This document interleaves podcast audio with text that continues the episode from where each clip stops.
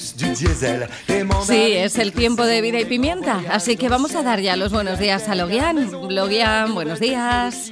Buenos días, feliz domingo. Feliz domingo también para ti. Oye, qué bien estuvo, ¿eh? La semana pasada la experiencia de, del bioparque, el salir y hacer ahí radio en directo, conocernos. Un buen día, ¿verdad?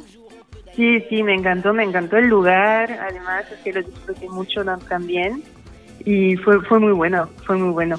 Bueno, pues ojalá poco a poco podamos ir repitiendo, bueno, pues más este tipo de, de experiencias y de salidas que suman para todos, ¿sabes? Para los que llevamos mucho tiempo haciendo esto, sigue siendo prácticamente igual de emocionante y para los que lleváis un tiempo, bueno, pues colaborando y viendo también este mundo de la radio, pues, pues también tiene su encanto. Así que, no sé, son experiencias en general positivas para, para todos. Así que nada, confiaremos en que pronto repitamos. De momento, la situación actual nos lleva a que un domingo por la mañana a estas horas, al menos telefónicamente, podamos, bueno, pues hablar de, de esta vida próxima a cero residuos que desde tu blog Vida y Pimienta, bueno, pues eh, prácticamente a diario o bueno, pues cuando tú consideras vas llenando de, contenido súper interesante. Animamos a la gente a que te sigan tus redes sociales, así eres, tal cual, Vida y Pimienta, y también a que eche un vistazo a tu blog.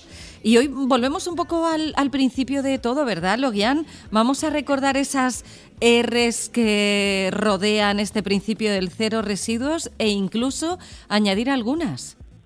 Exactamente, exactamente.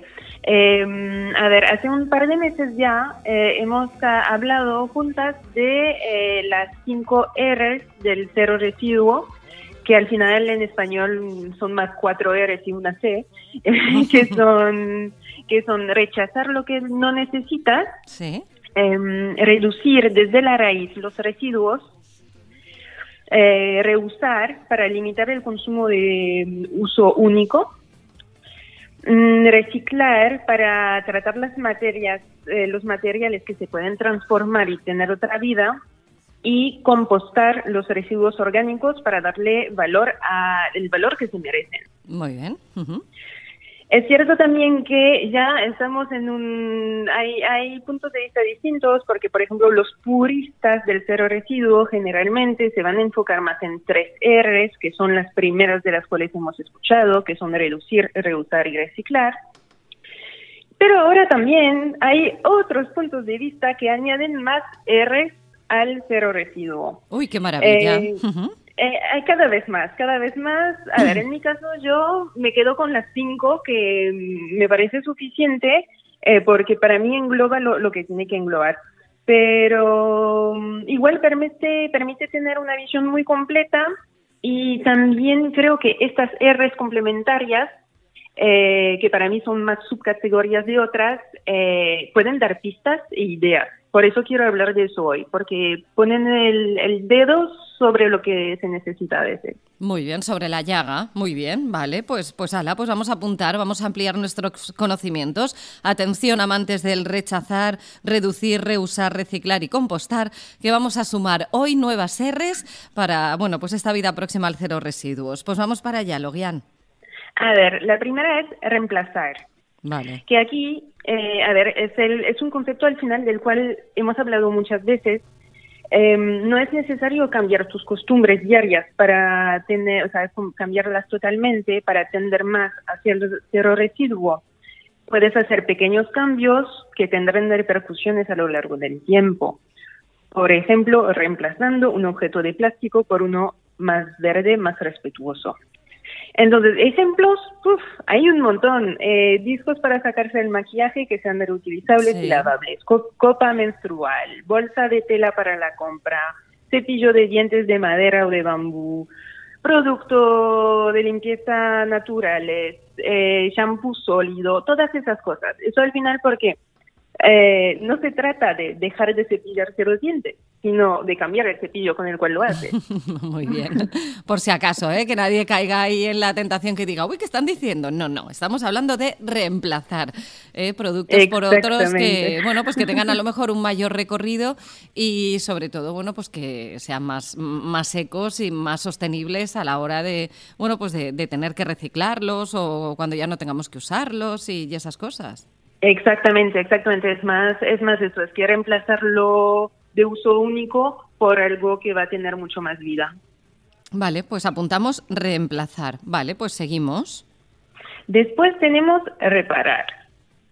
Que, que eso al final yo siempre, no sé por qué, cuando veo estas cosas, eh, escucho la voz de mi abuela, que, va, que va a cumplir 80 años el próximo mes. Ay, qué bonita.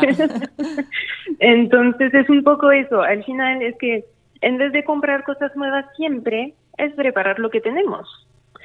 Eh, para hacerlo, obviamente, en muchos casos, o sea, no se puede, o sea, yo puedo reparar muchas cosas, pero no todo, y, no se puede hacer, o sea, solo.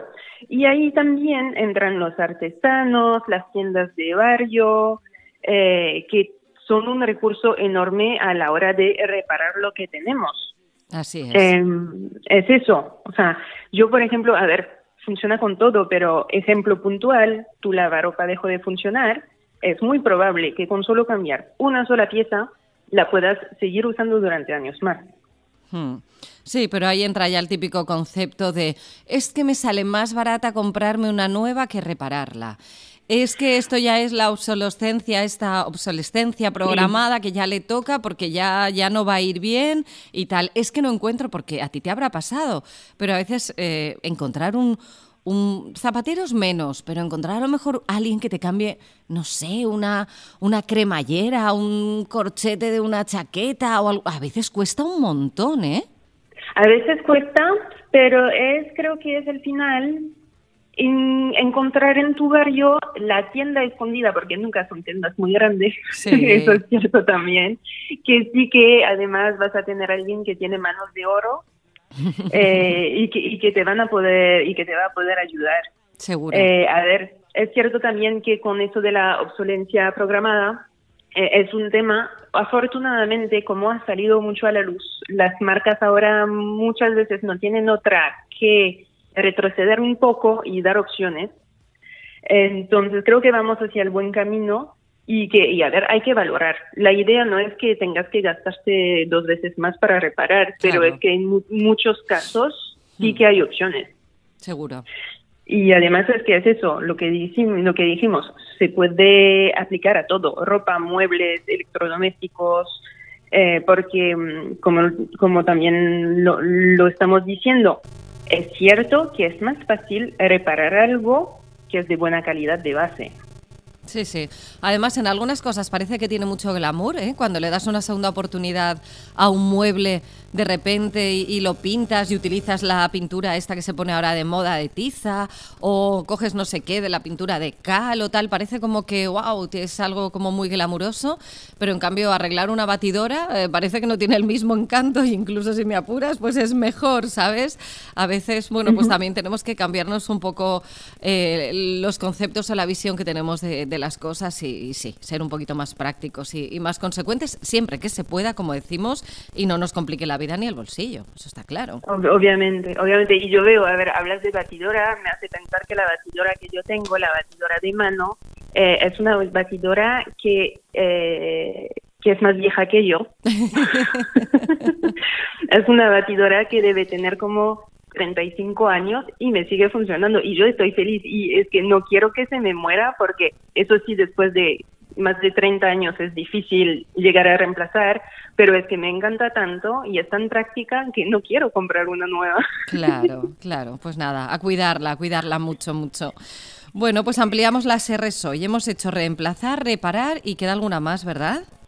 Exactamente. La próxima, al final, está vinculada un poco al tema, eh, porque eso de la calidad y que es reflexionar. Mm, mm, me gusta. Es, que a mí también me gusta mucho, me gusta mucho porque eso es lo que siempre decimos, es un poco el hecho de recapacitar antes de comprar algo y es preguntarse unas, eh, unas cosas puntuales como eh, cómo se ha fabricado, quién lo ha fabricado, dónde, con qué materiales, estas preguntas son más, o sea, llevan a una reflexión que va obviamente un poco más allá del cero residuo, sino también que estamos tocando cuerditas de ética.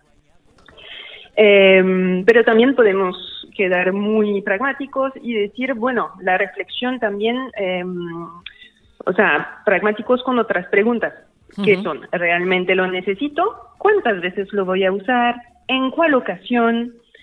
Si te das cuenta que estás por comprar algo que usarás una vez al año, posiblemente puedas más bien pensar en alquilarlo en vez de comprar.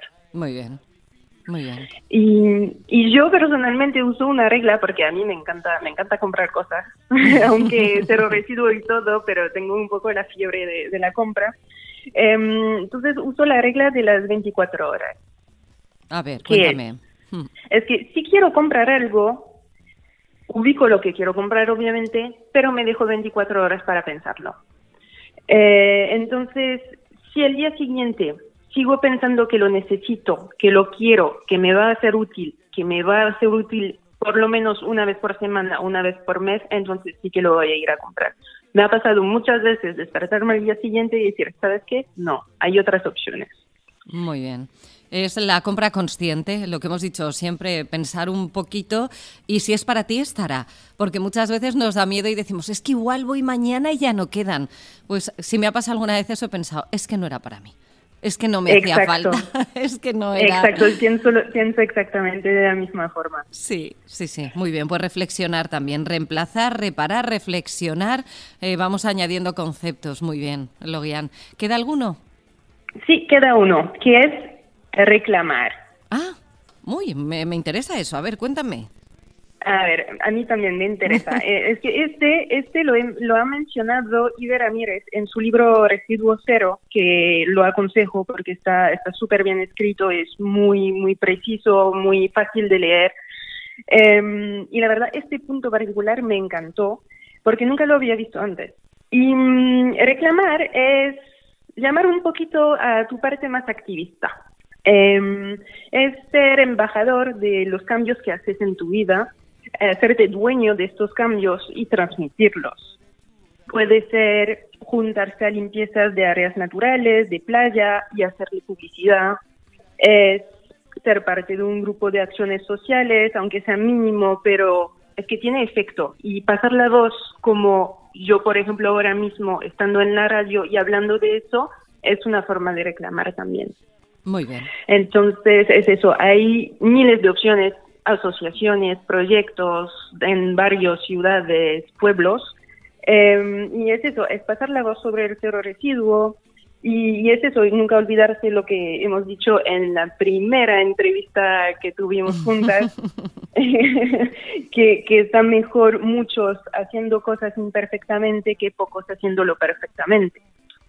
Me encanta, no me acordaba de eso, es verdad. Muy bien, muy bien. Es, verdad, lo ya no me acordaba. Fíjate, un año y pico y aquí seguimos todavía ampliando conceptos y dando pequeñitos tips para tratar de hacer, bueno, pues la vida un poquito mejor para nosotros y para la gente que nos rodea y sobre todo para el mundo que nos, que nos presta este suelo que pisamos y este aire que respiramos. Que, que no olvidemos que, que esto es así, que estamos aquí de prestado. Así que nada, pues ya sabemos, hoy hemos sumado a rechazar, reducir, reusar, reciclar y compostar. Hemos eh, sumado también reemplazar, reparar, reflexionar y reclamar.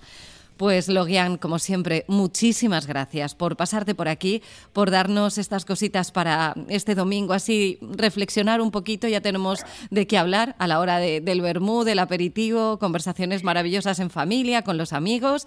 Y si os queda cualquier cosa pendiente, no olvidéis que bien podéis pasaros por su blog o por su cuenta de Instagram, Vida y Pimienta, y también, como no, buscar todos los podcasts que subimos en obligacioneslasjustas.com y también en Spotify. Eh, que acabes bien el domingo, que disfrutes. La semana que viene nos volvemos a escuchar. Sí, muchas gracias. Hablamos la semana que viene.